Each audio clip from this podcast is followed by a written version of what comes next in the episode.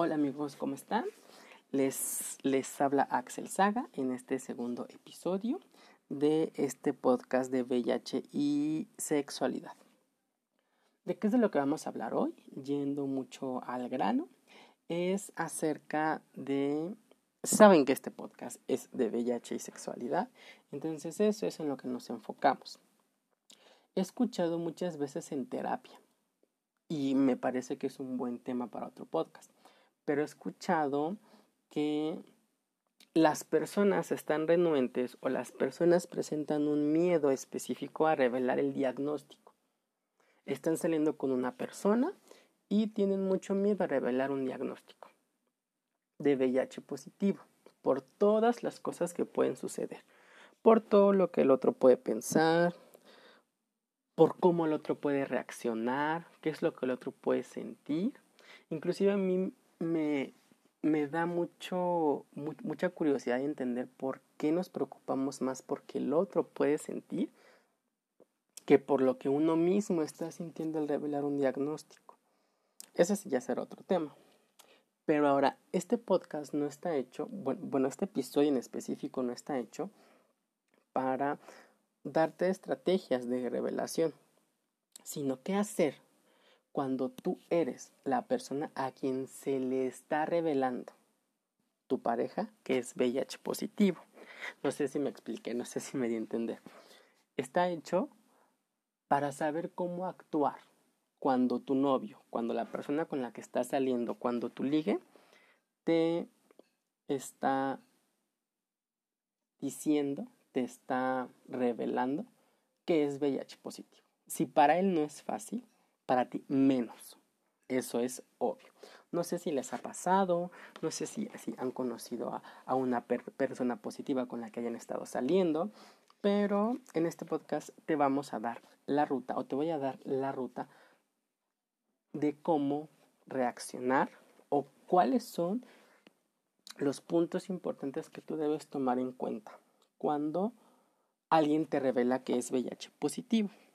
Lo vamos a explicar mediante una estrategia que yo leí hace mucho tiempo en un libro, que se llama La regla de la luz amarilla. Está dividida en tres partes. La, primera nos habla de verificar la velocidad en la que hablamos, de verificar la velocidad de lo que decimos, de lo que pensamos, de lo que sentimos y del tiempo que estamos compartiendo con una persona. Es posible que tú, que tú que me estás escuchando o que tú que ya te revelaron el diagnóstico, no tomes o no reacciones de la misma manera que reaccionan todas las personas a la que tu novio les ha revelado el diagnóstico. Es más, es posible que ni tengas información, que ni te hayas acercado tanto al tema, que no conozcas a nadie en la actualidad que pase por esto. Entonces, ¿qué es verificar tu velocidad? No importa cuál sea tu propia situación inmune, o sea, no importa que tú como persona seas positivo o no a VIH. Tú puedes, al escuchar la revelación del diagnóstico positivo de la persona con la que estás saliendo, detenerte o seguir. Como bien lo dice este, esta, esta estrategia, es la regla de la luz amarilla. Pensemos en un semáforo. Un, semáforo tiene una luz roja, una luz amarilla y una luz verde. Una luz roja es aquella que cuando la vemos nos detenemos y no pasamos la calle. La luz amarilla es aquella en la que debemos tener precaución, ¿okay? que es mejor no pasar. Y la luz verde es aquella que si está, pues podemos continuar, podemos cruzar la calle. Es lo mismo. Tú como persona no tienes a lo mejor no, no tienes la suficiente inteligencia emocional y eso no está mal porque posiblemente no lo has practicado, no lo has puesto en práctica, una excelente inteligencia emocional. Y te podría asegurar que casi nadie en el mundo tiene una excelente inteligencia emocional. Pero si a veces regulamos la manera en la que nos comportamos hacia ciertas conductas, hacia ciertos contextos, es algo parecido. Te repito, no, no importa cuál sea tu, tu situación inmune, ¿no? Tú decides seguir adelante, bajar tu velocidad, es decir, como, como decirle a la persona, oye, esto que me estás comentando es, es muy fuerte para mí, entonces no quiero que te sientas que te sientas mal, pero yo necesito un tiempo para poder pensar, para poder informarme, ¿no? O decidir que es un buen momento para detenerte, que es algo parecido. Siendo, asertivos, yo siempre voy a votar por la asertividad, aunque no se logre del todo. Pero tú vas a tener esta oportunidad, tú vas a tener este control de, en el momento en el que te lo están revelando, decidir si continúas, si paras un poco, si paras por, por completo. Cuando continúas es porque tú tienes la disposición y yo creería que también la información necesaria para poder entender lo que está pasando la otra persona. Usualmente es porque ya conoces a alguien con VIH o porque estás súper informado, porque has leído X, Y o Z. Cuando tú pones tu foco rojo, puede ser porque te está asustando. Nosotros en terapia igual lo conocemos por el como un duelo, es un duelo por la pérdida de la imagen que tú tenías de una persona. este duelo es grande porque tú tenías visualizado cómo era alguien y de repente no es así y sí hay un duelo, ya conocemos las etapas de un duelo. Pero tú tienes esta opción, tú tienes la posibilidad lo que yo sí te puedo decir es que hay cosas que en este, en este punto puedes hacer incorrectas. Una de, de, estas cosas puede ser que tú, cuando te revelan el diagnóstico, seas rudo, te enojes, grites, pegues, patalees, ¿no? O emitir juicios, prejuicios feos que se tienen de las personas que viven con VIH prejuicios que se han implementado y se han arraigado y hemos, y hemos hecho nuestros desde tiempos inmemorables. Desde 1980, que fue más o menos cuando apareció la, la pandemia, prejuicios como que los que las personas que viven con VIH van a morir, como que te van a transmitir el, el, virus casi casi con un abrazo, con un beso, como que las personas que viven con VIH son promiscuas, como que las personas con VIH tienen la culpa por haber este ah, por haber mm, sido parte de la transmisión del virus. Me trabé un poquito porque también tenemos esta, esta, esta idea de que el virus se contagia. No, el virus del VIH no se contagia, el virus del VIH se transmite. Entonces, dejando un poco de lado todos los prejuicios, tú podrías, hasta cierto punto, reaccionar de manera correcta. Cuando una persona te está confesando que es VIH positivo. Otra cosa que yo te recomiendo es jamás, jamás, jamás acuses a alguien de que sea VIH positivo. Es como fue tu culpa, eres un promiscuo, eh, de seguro no te cuidabas. ¿Por qué? ¿Por qué evitarlo? Porque tú no sabes la manera en que la otra persona se transmitió de, de VIH. Tú no sabes si fue durante una violación, tú no sabes si fue por el uso de drogas inyectables, tú no sabes si fue una, una transmisión vertical, es decir, de la madre al hijo. Tú no sabes qué sucedió, tú no sabes si confió en alguien y esa persona no sabía tampoco ni siquiera que era VIH positivo ponernos prejuicios. Esa es una de las cosas más incorrectas que se puede hacer. ¿Ok? Y otra cosa. Nunca, nunca, nunca le puedas decir a la persona que no pasa nada. O sea, que, que tú, que, que, que tú entiendes todo y que todo va a seguir normal. Porque es, como se los comenté ahorita, un duelo por la pérdida de la imagen de la persona. Entonces, también esta parte de decirle a la, a la persona que te lo está revelando, oye, pues no pasa nada, pues no es tan creíble para él. Y hasta lo puede tomar como, como una evasión, como una evasión y como algo directo a sus emociones de que ya no quieres estar con él. yo te recomendaría en este punto explicar, o sea, explicar, poner no tu verde y no tu rojo, poner tu amarillo, tu precaución y asertivamente explicarle a la persona. Oye, mira, ¿sabes, fulanito? Te agradezco por haberme contado esto. Sin embargo, no cuento con la información necesaria. No cuento con, con los datos, con, las, con la experiencia necesaria para poderte responder algo.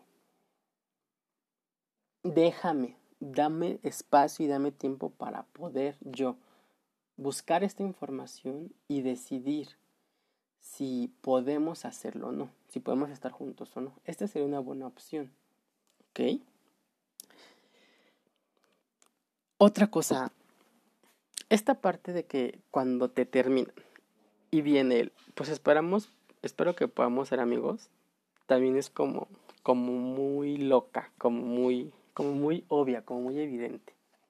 No digas esa frase, aunque sea, aunque de ti venga sincero y aunque tú sepas que no puedes con eso en ese momento, esta parte de podemos ser amigos ya es un bateo clarísimo y sí le puede dar y sí le puede llegar y afectar a la persona que es VIH positiva. ¿Ok? Un segundo punto. Ya hablamos que el primero es verificar tu velocidad. ¿Cómo hablaríamos de este segundo punto? Es escuchar y responder. Así de sencillo.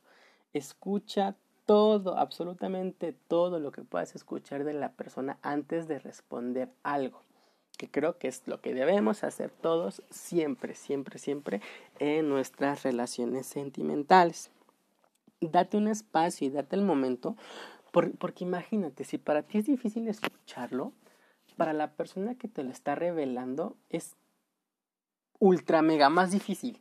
O sea, es increíblemente difícil decírtelo. Si para ti es difícil, eso que te sientes multiplícalo por cien mil y eso se va a acercar un poco a lo que está viviendo la otra persona. Entonces, primero empieza a escuchar. Reconoce todos los sentimientos que la persona que te lo está revelando está sintiendo, está, está experimentando. Y si es la primera vez que tú escuchas hablar de VIH, es una buena oportunidad para que tú te psicoeduques, para que tú entiendas, para que tú conozcas qué es el virus, cómo es el virus, siempre y cuando la otra persona sepa, sepa de lo que está viviendo. Si no, pues también te puede un poco mal informar. O te puede informar desde su experiencia personal, que también es un conocimiento válido.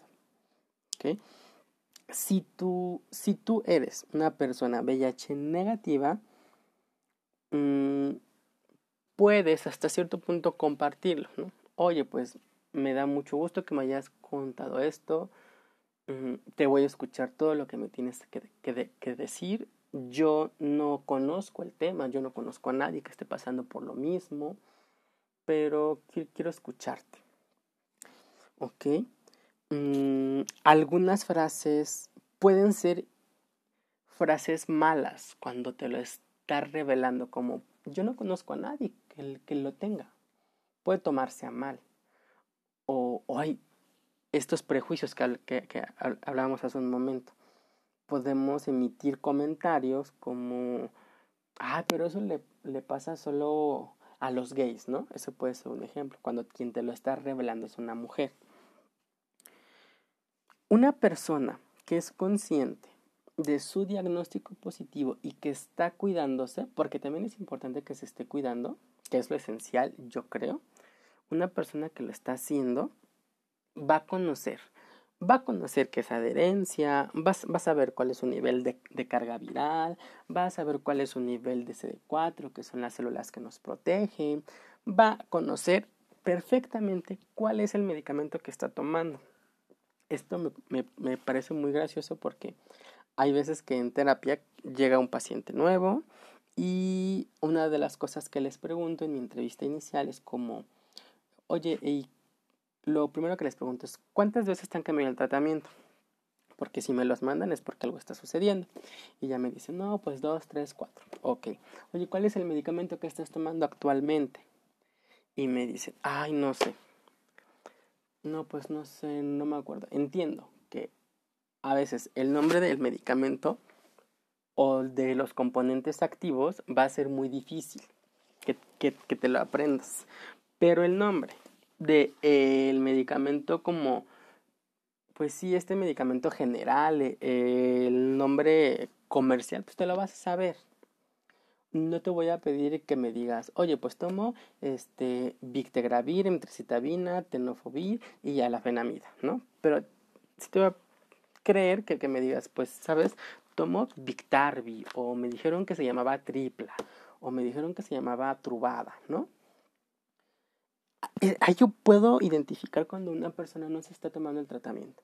O sea, es uno de los indicios que me puede decir que la persona no está llevando bien su tratamiento. Porque mínimo cuando la persona va a tomarse el medicamento cada noche, cada mañana o cada tarde y ve el frasco, se te queda grabado en la mente. La imagen del frasco está ahí, ¿no? Si, si, si, si tú, por ejemplo, le preguntas a la persona qué estás tomando, cómo lo estás tomando, y la persona lleva un excelente control de su diagnóstico, te va a dar a ti esa, esa, esa tranquilidad de saber que él se está cuidando y lo está haciendo. Ojo, si encuentras a alguien que no sabe, que tiene una carga viral altísima o que ni siquiera ha ido por un tratamiento, también es un foco rojo. Y tú como persona estás en todo el derecho ahí de poder frenar, poner una pausa y decir, oye, yo te quiero mucho, me gustas mucho y esto que me estás contando no va a generar un cambio. Sin embargo, si tú no te cuidas, si tú como persona no lo haces, si tú individualmente no te preocupas por ti, ¿qué sucederá con nuestra relación? Y tú tomarás ahí la parte de poder ayudar a la persona o solicitarle que busque ayuda en sus familiares y posteriormente en algún centro médico. ¿Ok? Para, para finalizar este último punto, habla de tener confianza y respeto. Ese es el nombre, confianza y respeto. Cuando se hable de la situación inmune, con la confianza y el respeto que se merece, es obvio que la información que se transmite de una persona a otra es verídica, es real y es, es hermosa. Cuando tú escuches hablar a alguien que se está cuidando, que está llevando un tratamiento, inclusive que está yendo a terapia y X, Y, Z, está cuidando su alimentación, hace ejercicio, te, da confianza que esa persona te, te revele el diagnóstico, porque se está cuidando, porque no vino solo con el diagnóstico a decirte soy VIH positivo, como una entrevista de trabajo, ¿no? No vengo solo a decir que quiero un trabajo. Vengo a decirte que quiero un trabajo, pero que también tengo experiencia en esto, que, que, que también he hecho esto, que tengo curso en esto, X o Y. Igual con las personas así, que viven, o sea, igual con las personas que viven con VIH llegan y te dan el diagnóstico, pero también te dan el bagaje de, oye, estoy haciendo esto, estoy haciendo aquello, yo, yo, yo te quiero mucho y la verdad, este, pues me estoy cuidando, me estoy cuidando por ti, me estoy cuidando por mí. Es hermoso. Y ten en cuenta que cuando alguien te revela el diagnóstico, como te lo dije anteriormente, es porque te tiene tanta confianza que decidió hacerlo, porque estoy seguro que no lo hace con muchas personas, inclusive con nadie. Y estoy seguro porque lo, lo en terapia. No muchas personas revelan el diagnóstico a alguien. Si te lo revelaron, por favor, créete importante para esa persona. Porque lo eres, porque, porque te está revelando eso. ¿Ok? Ay, ¿cómo vamos hasta aquí? ¿Cómo cómo les parece el tema. Me gusta mucho poder dar esta, esta información. Se me hace muy importante porque a veces no nos preocupamos tanto por las personas a quien se nos está revelando.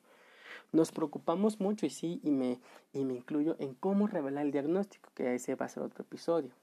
Pero, ¿qué pasa con la persona cuando se lo dicen a ella o a él? cómo tiene que reaccionar, cómo tiene que, que responder. Creo que estos puntos que yo te he dado el día de hoy te pueden ayudar muchísimo a identificar y a poder tener la mejor reacción ante esta situación. Les agradezco mucho que se hayan quedado conmigo. Espero que todo lo que les dije el día de hoy sea de, su agrado, les haya funcionado. Si tienen algún, alguna duda, pueden escribirme en mis redes sociales. Estoy en Facebook como Axel Saga. Estoy en Twitter igual como Axel Saga. Y en mi canal de YouTube estoy como Axel Saga. Les agradezco mucho y nos vemos en el siguiente episodio. Les mando un abrazo a la distancia y nos seguimos escuchando.